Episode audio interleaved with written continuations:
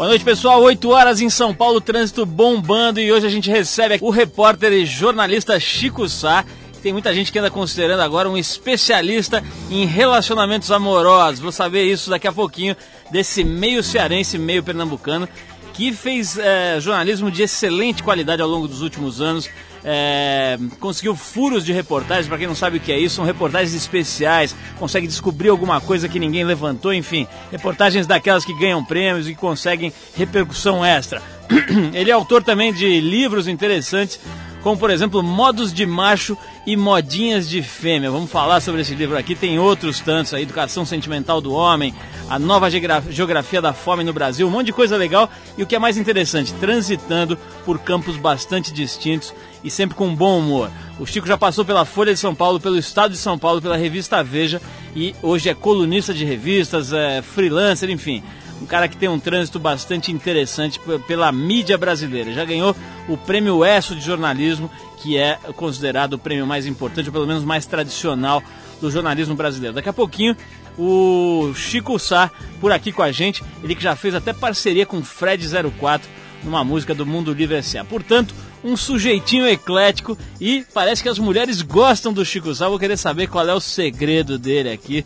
Vamos ver como é que é essa história do Chico Sá ter caído nas graças da mulherada no Brasil inteiro recentemente. Bom, vamos ouvir uma música enquanto a gente se prepara para bater papo com o Chico. O Maximo Park é mais uma daquelas bandas inglesas que gostam de andar de terno e gravata e de resgatar rock and roll de décadas passadas. Nesse caso, eles resgatam o som do começo do The Clash e o punk pop do D-Jam. É D-Jam, né, que fala.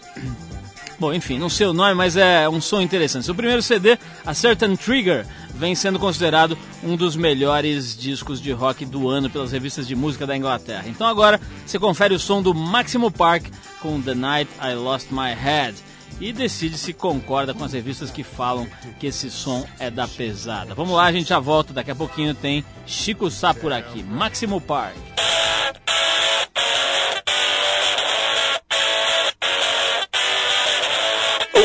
A million, two is a crowd, three is company, four's allowed. I spent all night trying to remember your address, drawing lines around your body, making marks on the monkey. Five little fingers, six digit fix. My lucky seven, spent all night trying to remember your address, drawing lines around your body, making marks on the monkey floor. Why did we have to meet on the night I lost my head? Why did we have to meet on the night I lost my head? One in a million, two is a crowd,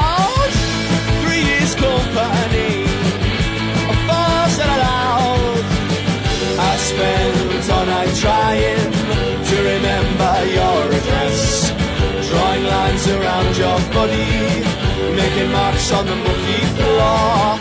Why did we have to meet on the night I lost my head? Why did we have to meet on the night I lost my head? You found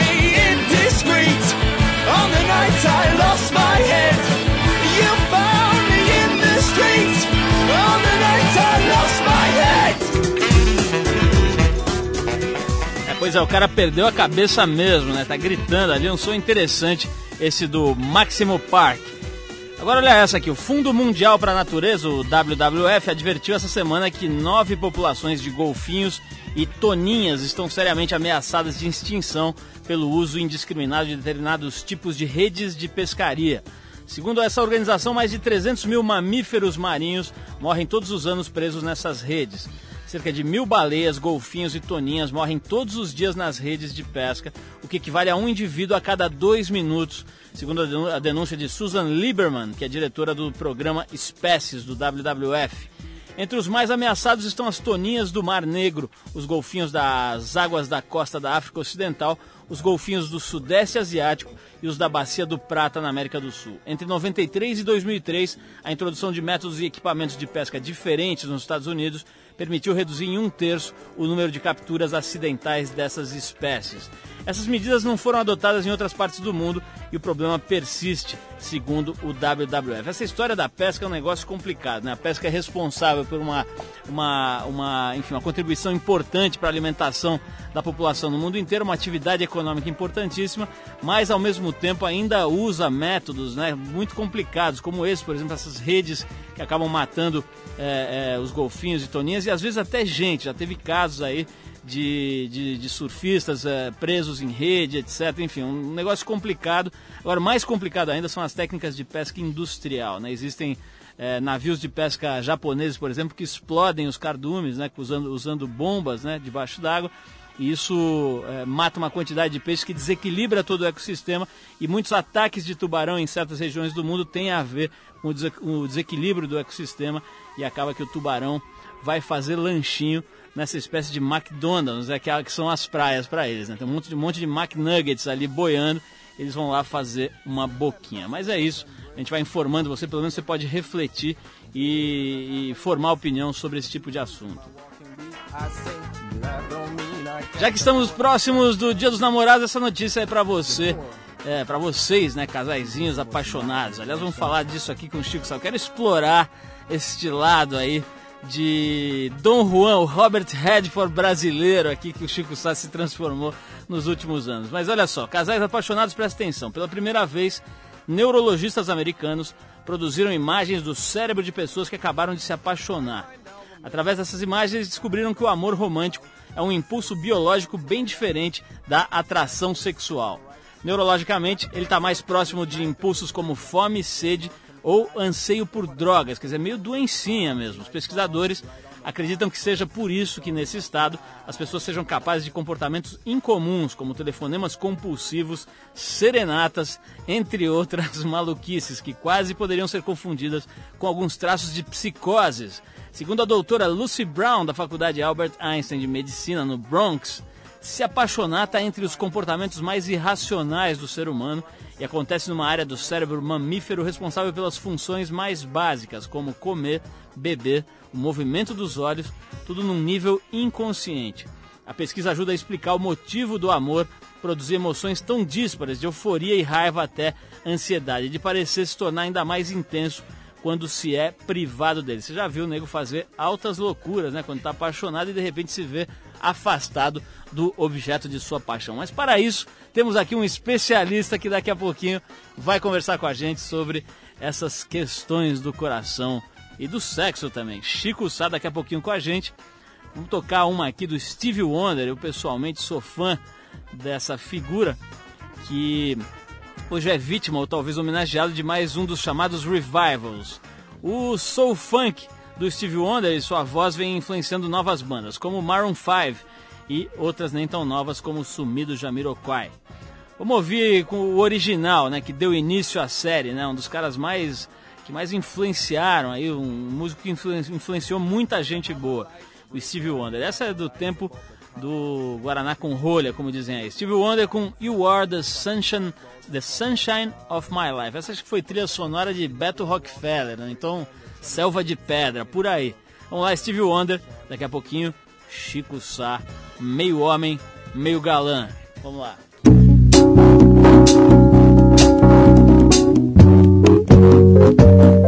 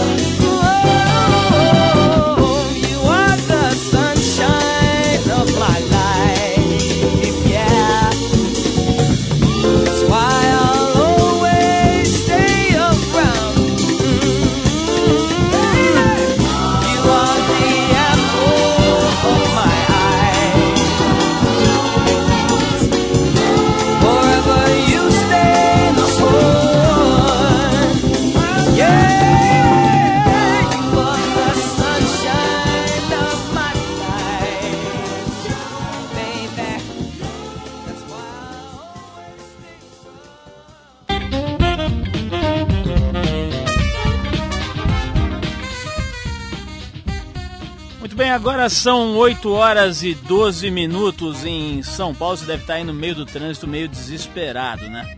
Bom, essa semana a gente está recebendo aqui o repórter e jornalista Chico Sá.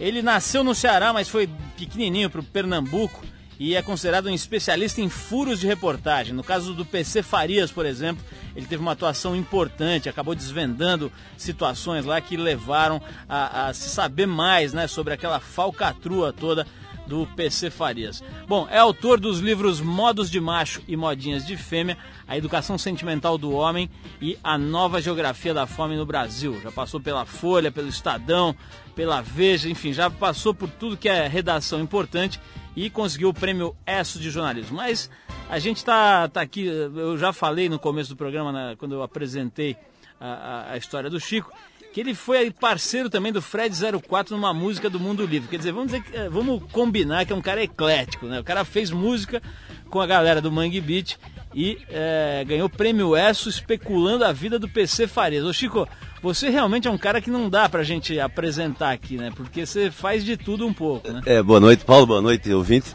É, na verdade, isso é meio forma de ganhar vida no Brasil, né, cara? Você, você vai se é virando. Mais, né? É, você vai se virando. Então, eu comecei, por exemplo, na. Essa coisa de conselheiro amoroso, eu comecei no rádio, em, em Juazeiro do Norte, é. É, escrevendo, fazia, era redator de um programa de conselhos amorosos, tipo um Miss Corações Solitários do, do Sertão, né? Assim, de, de, então, na verdade, foi o início. Agora, essa minha. Quando eu mexo nessa área, na verdade, estou retomando uma antiga veia e não. E não passando a atuar noutra função, tá? Então, fiz de tudo mesmo. Agora, né? bicho, me, me, diga uma coisa: de, de redator de programa de conselhos amorosos para jornalista nas redações ditas sérias aí, né? Dos grandes jornais, dos, das revistas semanais. Como é que você foi de um, de um extremo ao outro aí? Foi meio um pouco de acaso, um pouco de, essa coisa de. Eu caí no jornalismo sério por mero acaso, acertei uns furos lá, lá no Recife ainda. E aí a Veja me convidou para trabalhar em Brasília achando que eu era um puta repórter. e eu não me considero, eu não me considerava. É, acho mais foi uma hora ali de acerto. Aí vai. Uma vez nesse jornalismo sério, passei a acertar mais coisas. Quando acertava, passava a ganhar mais dinheiro. Então você era, era um repórter mais prestigiado em termos de grana e tal. E aquilo foi me viciando e eu fui ficando naquele, naquele meio. Mas a minha, na verdade, eu acho que é mais uma coisa pra sátira, pra humor, pra uma para uma tiração de onda com, com o mundo, né? Quer dizer, que meio, quer dizer que meio sem querer você foi virando um repórter dos mais importantes, até a ponto de ganhar o prêmio S. É, ver que essa coisa não é muito difícil, né? até quando você não quer, você acaba descobrindo o destino de PC Farias. Ô, Chico, eu tô achando que isso aí é modéstia, porque olha, outro dia eu fui ao, ao Tahiti ver o, o melhor surfista do mundo em todos os tempos, o Kelly Slater, né? E tinha umas ondas incríveis lá de, de sei lá, alguma coisa perto aí de uns 8 metros. E o cara pegou uma onda absurda, super perigosa, fez dois tubos na mesma onda, ganhou um 10 unânime. Foi uma coisa assim, um dos espetáculos mais incríveis talvez da história do esporte em todos os tempos. E quando ele saiu da água, ele foi direto para um barco onde tinha um repórter, e o repórter falou: "Como você fez isso? Né? Como é que você conseguiu fazer isso?" Falou, bicho, eu não sei, entrou água no meu olho. A hora que eu remei na onda, entrou água no meu olho. Eu preciso ver no vídeo, porque eu nem sei o que eu fiz, né? Você tá me parecendo aí um, um Kelly Slater disfarçado é de repórter. Aí, a onda que leva. Ô Chico, como é que foi essa história de fazer onda, fazer onda, fazer música? Com o Fred 04 no Mundo Livre. Eu falei disso porque achei curioso, não sabia, não lembrava dessa, dessa passagem. É, eu, eu, é, eu, tenho uma ligação muito forte, assim, afetiva com toda a, a rapaziada do, do, do movimento Rugby, né, desde o começo. Estudava com o Fred já no Recife, é, era amigo do povo da, da, da, Nação Zumbi, de Chico Sainz Nação Zumbi. E essas músicas é meio música feita em bar, assim, que ele começava. Tem mais de. Com o Fred 04 deve ter umas cinco parcerias. Agora acho que gravado são duas. É, mas com outras bandas também dessa, dessa época eu tenho várias histórias, né? De, de, e eu funcionei meio na época quando o Mangue Beat começou a, a fazer algum sucesso fora do Recife. E eu virei meio um certo porta-voz, embaixador, sei, algo do gênero dos caras aqui em São Paulo. Além de hospedar os caras, lotar a casa, acabei uns 10 namoros por causa desses filhos da puta, eu ainda tinha que trabalhar de graça para eles, mas é uma coisa, na verdade, que foi muito satisfatória, assim, foi... É, sinto muito feliz por ter participado da, da, da, desse momento, dessa, dessa história, né? Chico, eu vou voltar um pouquinho pro jornalismo, porque eu tô me lembrando aqui de uma coisa que acho que é incrível, ainda mais no momento né, em que o Brasil está diante desses escândalos, dessas denúncias aí, né? É, é, os políticos com o tal do mensalão, enfim, a gente está vendo aí toda esse, esse, essa situação é, de corrupção é, deslavada. Você foi, foi atrás do PC Farias, né? Na época no auge ali do governo Collor, etc., aquela tensão toda, e você acabou descobrindo o esconderijo do, do PC Farias uhum. e, e não contente entrevistou o gordo louco lá. Como é que foi esse momento na tua carreira que foi sem querer também isso? É, é tá é o tipo da coisa que mostra que é que não havia assim não, não é que eu seja um grão um repórter estupendo extraordinário um grande detetive. Foi mais uma questão de de, de conhecimento dos alagoanos do que viviam que cercavam o PC sabe? É, Dizem até que eu tinha um caso com o mordomo dele, por isso que eu descobri que. Mas eu era muito amigo mesmo do cara. Então foi mais por conhecimento com os arredores dele. É, enquanto ficava todo mundo procurando o cara na Europa, não sei o que, não sei o que, na Argentina, eu fui para Alagoas e fiquei lá. Então os caras iam beber uma cerveja, eu colava ali nos caras que, que eles é que iam ter a notícia, que, eles que iam receber é, telefonemas, qualquer coisa do gênero. Então eu colei no Mundo PC em Maceió pra a, quando eu descobri que ele estava em Londres, né, mas eu descobri lá em, em Maceió. Depois é que eu fui atrás do cara em Londres e na, em Bangkok, na Tailândia. É quando eu encontrei com ele lá no, no, na migração em Bangkok, lá no negócio, num lugar ermo. Agora, você já tinha um viajado para esses lugares, assim, quando você foi parar em Bangkok? Você já conhecia a Ásia não, então? Não, conhecia só ali o mínimo europeu ali, sabe? Conhecia a Jamaica porque eu gostava. Quer dizer, você chegou em Bangkok atrás do PC Faria sem nunca ter ido pra Ásia. É, não sei, o, e aquele inglês, eu, eu, eu com o meu inglês do Crato e os caras com o inglês da, de Bangkok. Então, imagina os táxis. eu, não sei, eu, não sei, como não prenderam você em vez do PC Pra tu ter ideia, eu cheguei no aeroporto, o cara me levou direto pra uma casa de massagem. Né? Quando eu menos vi, tinha seis tailandeses assim, em cima Mas isso, isso, dava um belo filme, hein, Agora, quando você encontrou o maluco do PC Farias, como é que foi esse momento? Pô, foi um puta abraço ali não tô brincando. A gente tinha, Ele tava eu, na casa de massagem? Eu era é, praticamente o único repórter que conseguia entrevistá-los, sempre. Hum. Porque, primeiro porque os outros jornais, né, no tempo eu tava na Folha, os outros jornais não foram atrás. O nego acha que não consegue ou que como o cara era o inimigo público número um, não era um personagem simpático, é, ninguém, simplesmente ninguém foi atrás do cara. E aí foi no, quando eu dei a sorte, fiz um plantão embaixo de um flat dele aí. E ele, de, de tanto não me aguentar no encalço, chamou para subir, a gente tomou um uísque, é, tomou um porre, na verdade, e a partir disso criou ali uma certa, uma certa intimidade de fonte, né? Não de que eu, eu tenha usufruído, até porque eu tô, continuo pobre pra cacete, né? Mas foi a partir daí que começou a Vamos falar de. Eh, Chico, eu acho engraçado você falar que tudo é sorte, é sorte. Eu lembro de uma frase, não me lembro de que milionário que é, é um desses famosos aí, não sei se é aquele Warren Buffett, que falou o seguinte: quanto mais eu trabalho, mais sorte eu tenho.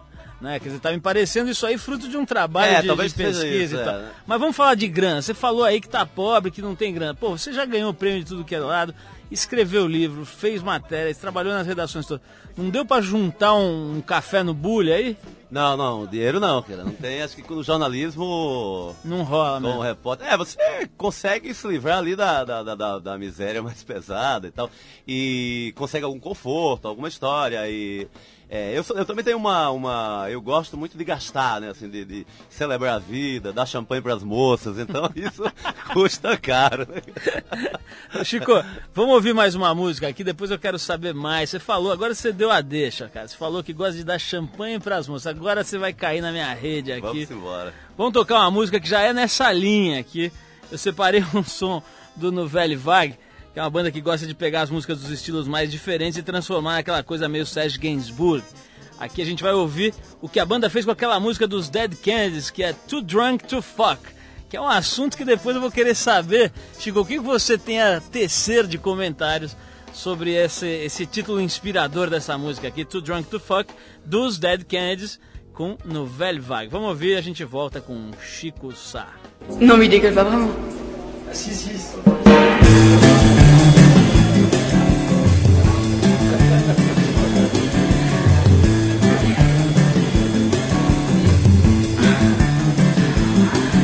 to a party. I danced all night. I drank 16 beers and started up a fight. But now I'm jaded. You're out of luck. I'm rolling down the stairs, too drunk to fuck.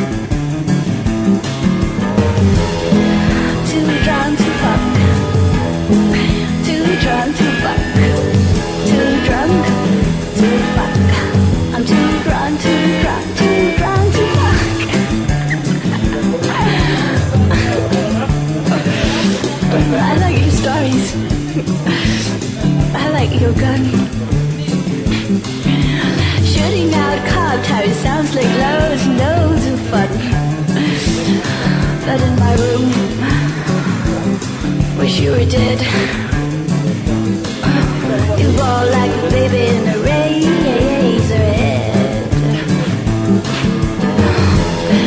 Too drunk to fuck. Too drunk to fuck. Too drunk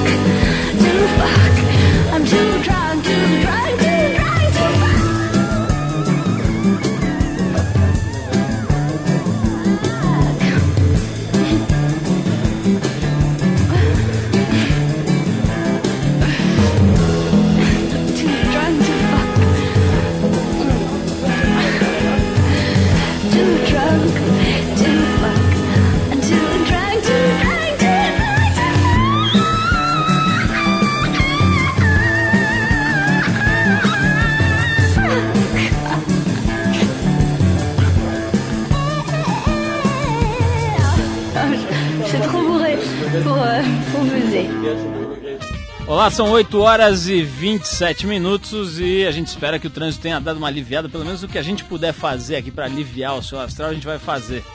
A gente está conversando aqui com o Chico Sá, né? Você que está acompanhando o programa desde o começo sabe, você que ligou agora, o Chico Sá é um jornalista eclético. O cara já fez de tudo, já fez até música com o Mundo Livre SA, ganhou o prêmio ESSO, fez reportagens incríveis. Chico, uma das reportagens que eu me lembro suas, que, que, que, que é histórica, né? Que é um clássico, é aquela dos homens Gabiru, né? Isso. Você achou uma, uma espécie de sub-raça ali, uns miúdos, né?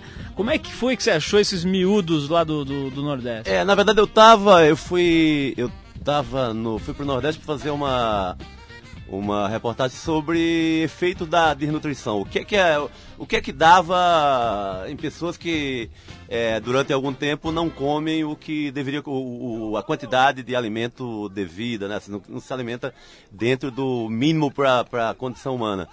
E na numa das cidades encontro um médico de uma um médico é, é, de um hospital público falou da, de algumas pessoas né, em uma vila que é, onde esse efeito era radical assim ela de, de tanto passar necessidade é, numa mesma família tinha várias pessoas que não conseguiram crescer que era o caso daquele do Amaro José da Silva, acho que eu lembro o nome dele ainda.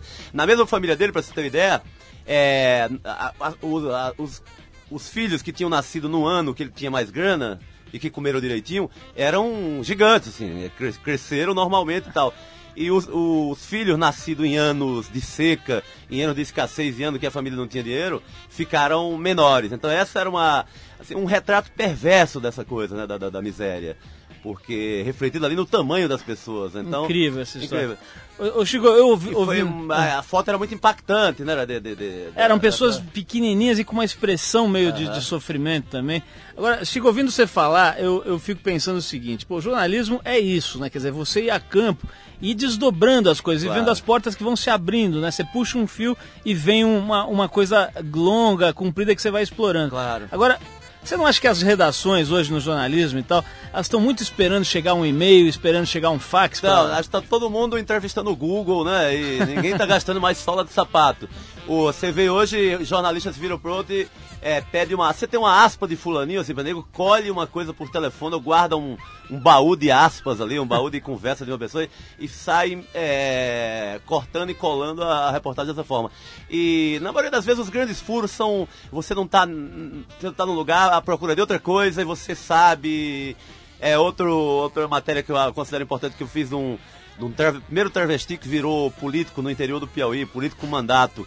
Eu tava na cidade fazendo outro tipo de matéria, aí vi um cara no boteco conversando, porra, a Kátia, viu só, se elegeu e tal. Então, esse tipo de coisa você escuta muito na, na rua, na esquina, na... você não pode ficar na, e o, o- viciado no computador. É uma ferramenta que ajuda, né, em alguma pesquisa, em alguma coisa, mas essa, isso tem refletido na queda mesmo do- do é, do- da reportagem no Brasil. Acho que estamos num, num- num momento de poucas reportagens interessantes por conta disso.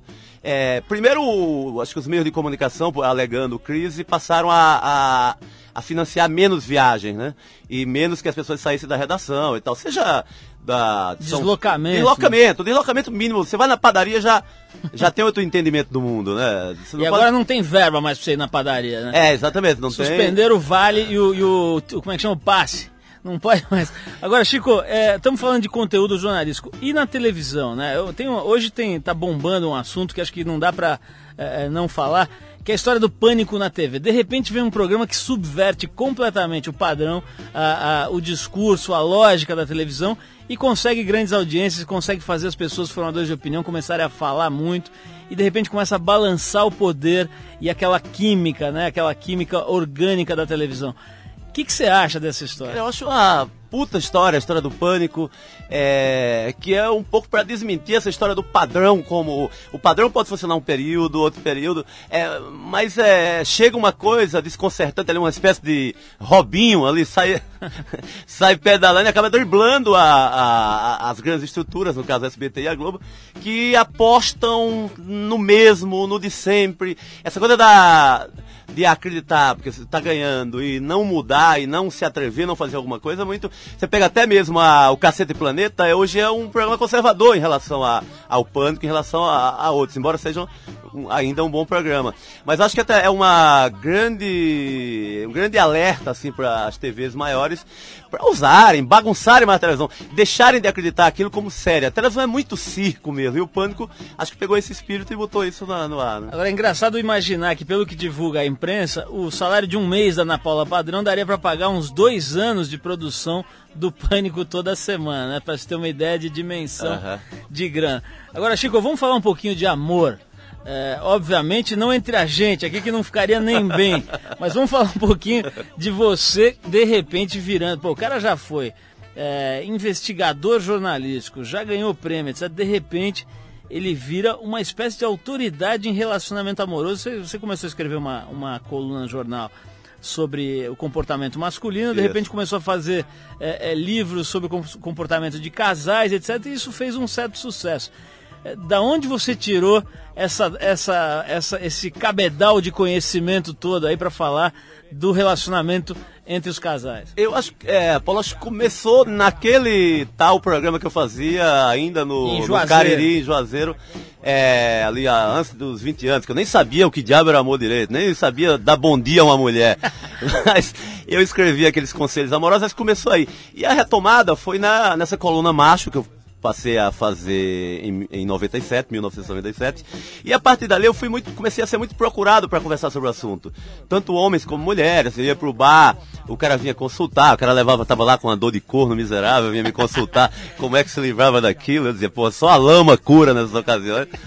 E eu converso muito, assim, eu tenho muitas amigas, tenho mais amigas do que amigos, e converso muito e sou muito consultado informalmente sobre como agir. Normalmente é como age um homem naquela situação. Normalmente minhas amigas querem muito saber disso. E eu, é, não com psicologia, mas na verdade como cronista ali, eu acabo dando algum conselho que funciona. Olha, Chico, a gente já teve nesse programa aqui, é, na época em outra emissora e tal, mas a gente já teve um consultor amoroso, sexual e sentimental, que era o Pedro de Lara, que é um gênio, mas era uma, uma papagaiada aqui impressionante, uma mentira deslavada. O cara é muito bom. Você, e ele não comia ninguém também, então eu quero saber se no seu caso é diferente, se você, na vida real, é o comilão do Juazeiro. Tem uma lenda que sim, mas na verdade o que, o que acaba sendo notícia o fato de, de eu ter alguma mulher ou outra é que eu sou tão feio que quando pego uma outra, isso vira notícias. Pô, com aquele cara, entendeu? Então passa a ter essa notoriedade a, a- a- a- as minhas histórias. Chico, o que dizem aí é que você seria uma espécie de João Paulo Diniz do avesso.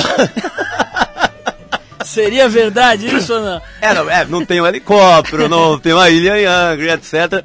É, eu acho que pra minha média, assim, já que falamos do, comparando com a família Diniz, pro tanto de grana que eu tenho, pra minha feiura, etc., eu acho que eu, eu como mais do que, o, do que o Diniz. Seguramente, do que o Mansur, do que esses caras todos. E sem ter que gastar a bala que eles gastam, né? Uma outra coisa, eu acho que eu tenho uma coisa, eu comecei a me dar bem com as mulheres, quando eu acreditei numa, num seguinte conselho que me deu um garçom, ainda no Recife, que é o seguinte, eu sempre sento num bar, eu fico na primeira cadeira, quase na porta. Sei. Porque todo dia sai uma mulher de casa e diz, hoje eu vou dar pro primeiro que encontrar. e, não- e eu sou esse primeiro que elas encontram, entendeu? Então tá aí mais ou menos o segredo da história. Ô Chico, agora isso rendeu livro, né? Quer dizer, fala um pouquinho dessa. no- no- nesse livro teu, Modos de Macho e Modinhas de Filme, que ali- aliás já começa com um título genial, né? É, você fala sobre o- a iniciação sexual da molecada no Nordeste na, na tua época, na tua geração e tal, né? Dizendo que, que a molecada tinha que apelar para certos tipos de cactos cabritas e outras, e outras modalidades. E que, assim, muitas vezes a primeira experiência era com uma prostituta, etc. Você acha que isso gera algum tipo de trauma, deixa o cara pior pra vida, assim, esse tipo de coisa? Não, no meu caso, que deixou eu com mais vontade de ter, eh, de, de ter mulher, né? Porque eu- primeiro foi bananeira, depois cabra. É, tinha, nos, tinha no reino. Trabalhava com a flora e a fauna. É, e o reino mineral também, porque Também. quando, e quando chovia, na, tinha. Eu não era, não era bem minha especialidade, mas tinha uns moleques que comiam a, o barro, a lama, do, aquela argila do açude. Uma criatividade essa- incrível. então, era reino animal, mineral e vegetal o começo. Então, isso a- é, adia tanto, pra você, quando você vai pegar a primeira mulher, você tá já adulto por conta dessa da, da falta mesmo mulher na- na- na- por lá, né? Até nem o a prostituição existia em alguns lugares mais ermos. No, no caso, eu nasci num sítio que era muito longe de tudo. Só nas festas de padroeira que vinha um caminhão de, de prostitutas e nego botava uma lona e ali trepavam ali mesmo, numa, na, no chão, ali, né? Faziam Sei, uns uma, barracos. coisa, uma coisa elegante, romântica e sensual. É, exatamente. Então isso me deixou com mais vontade. Quando eu cheguei nas mulheres, eu, é, eu cheguei com muita devoção. Eu cheguei querendo conhecê-las de fato e tal. Ô Chico, do jeito que você tá falando, parece que é só sucesso. Eu vou querer saber dos seus fracassos sexuais e sentimentais. E olha que a gente não tem muito tempo aqui de programa. Então você dá uma selecionada aí. Tá legal. e nós vamos tocar mais uma música. Eu acho que o ouvinte vai me matar, porque esse papo tá tão gostoso que eu acho que o cara nem quer ouvir música. Mas vamos tocar aqui uma que é boa, tá no nível da conversa aqui com o Chico. É, Chama-se Não Vá Se Perder Por Aí, e é dos Mutantes, que é com certeza a banda de rock brasileira mais conhecida hoje no exterior. Entre os fãs declarados dos Mutantes hoje estão o Beck, o Cham Lennon, músico e filho do John Lennon, o Sean Lennon, né? Botaram aqui umas pronúncias, botaram C-H-A-M, o Sean Lennon, é o Sean. Olha a minha pronúncia, Chico. Avalia. Vê se é do Crato ou não. O Sean Lennon, que é músico e filho de John Lennon e da Yoko Ono, e os integrantes do Sonic Youth. Todos esses caras, todos esses caras gostam dos mutantes. Vamos ouvir o Não Vá Se Perder Por Aí. Depois nós vamos saber se o Chico Sá é igual ao Ziraldo que nunca broxou ou se ele já deu uma brochola clássica. Vamos lá então.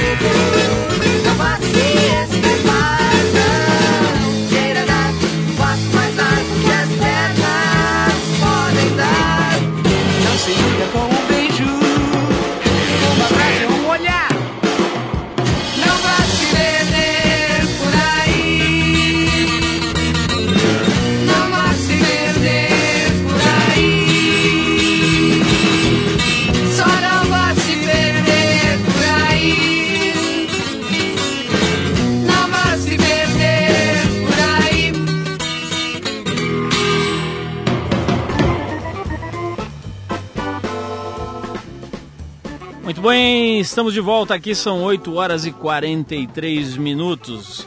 E a gente está conversando aqui mais um pouquinho com o Chico Sá. A gente está se divertindo e ao mesmo tempo esclarecendo alguns assuntos polêmicos. Ô Chico, tem uma coisa que a gente volta e meia aborda aqui nas revistas, especialmente na TPM, né?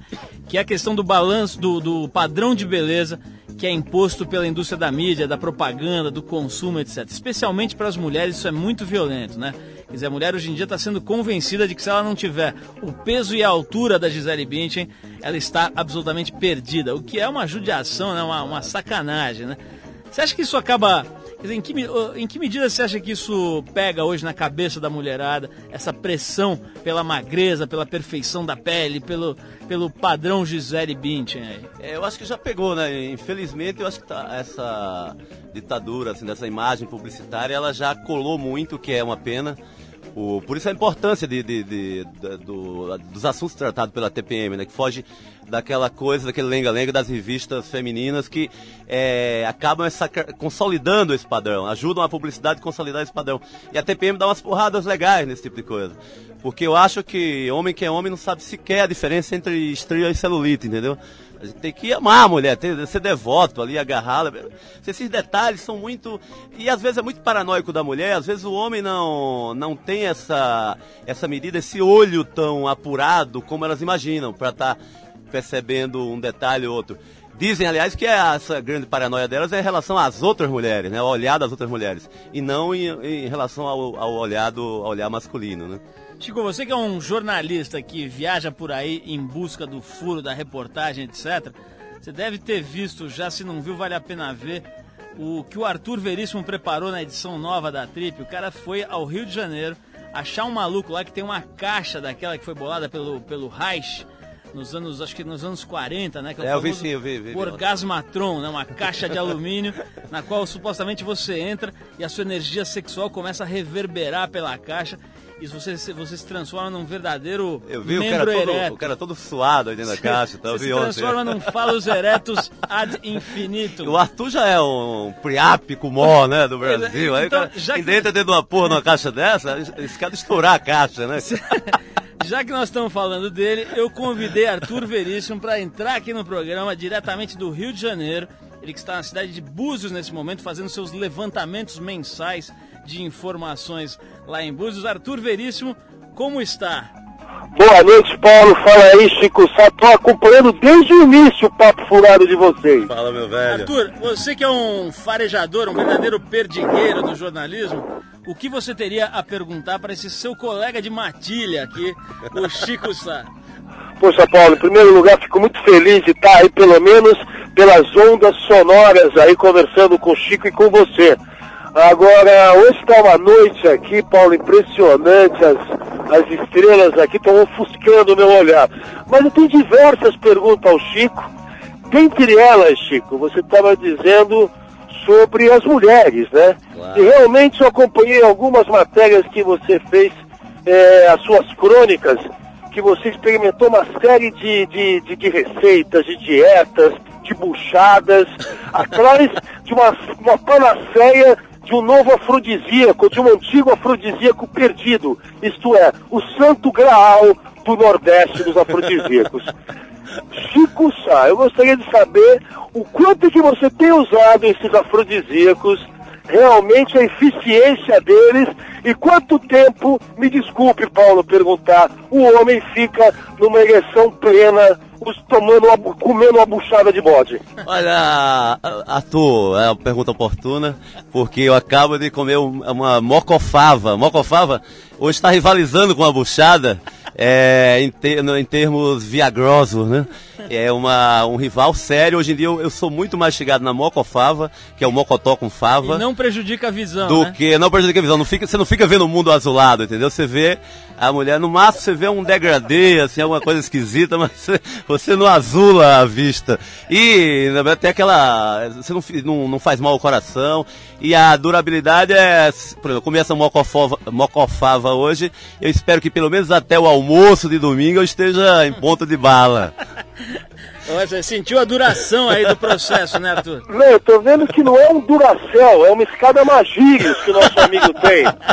Ô, caríssimo Paulo, novamente eu retorno a Chico Sá. Chico, você sabe que existem muitas comparações do tipo de jornalismo que a gente transcreve para o texto, é, o formato que eu faço, muita gente diz, ah, o Arthur tem um estilo de Gonzo, do Hunter Thompson. Aham. E você, por sua vez, das, as diversas é, é, é, viés jornalísticos da sua parte, tem o lado de Chico que supera o grande escritor americano Charles Bukowski. É verdade isso? Eu tô muito fraco em relação ao Bukowski? Ah, principalmente na quantidade. O cara comia todo dia, né? Eu fico ali esperando uma outra coisa que me sobra no final de semana e tal. Mas eu admiro muito o velho Charles Bukowski, eu acho cara importantíssimo, escreve pra caralho. O comportamento dele faz muito bem, eu acho que a juventude de hoje, que a juventude ficou muito maurícia e muito limpinha. Eu acho que quando se lê Bukowski, você suja um pouco a vida, fica mais perto do, do chão da vida. Então, um cara pra ser sempre lembrado e homenageado, Arthur. Você lembrou de um grande nome nessa noite de sexta. Arthur, Não, mas ó, diga, Paulo. Não, é o seguinte, a gente tá. Eu tô me sentindo aqui, o Jô Soares, quando para a entrevista e o público faz. "Ô", porque, infelizmente, a gente vai ter que encerrar aqui porque o tempo tá terminando. Mas Legal. eu tô com vontade de, por mim, ficaria conversando com você e com o Chico Sá até o raiar da aurora, que até o dia seguinte, porque realmente é muito divertido. Mas a gente vai ter que dar uma encerrada. Eu vou fazer aqui uma última pergunta pro Chico. Chico, eu vi aqui num, num trecho do, do- do- de um dos seus livros, tem um personagem que fala assim, olha, na verdade, a coisa menos importante, uma das coisas menos importantes no relacionamento homem mulher é a transa em si, ela não é nem lá essas coisas. Você acha isso também? Era, ele é um personagem, um cara do. Na verdade, foi numa conversa com o Tom Zé, na cidade do Tom Zé, ele me contou um dia, escrevi uma crônica sobre isso. Um personagem que chegava assim, todo mundo, toda a molecada toda querendo é, transar pela primeira vez, e esse cara chegava, olha, eu já fiz muito isso e fuder não é lá essas coisas que vocês acham, não. Isso não tem essa importância toda, não. Eu acho que é, não é só isso, velho. Acho que tem. Acho que a grande coisa que tá esquecida e o que faz com que cara feio ao extremo como eu, é, me dê bem com, a- com algumas mulheres, é a devoção mesmo, sabe? É se devotar, é, amar, esquecer que é só, o homem é só pênis, o homem é, é também muita língua, sobretudo língua.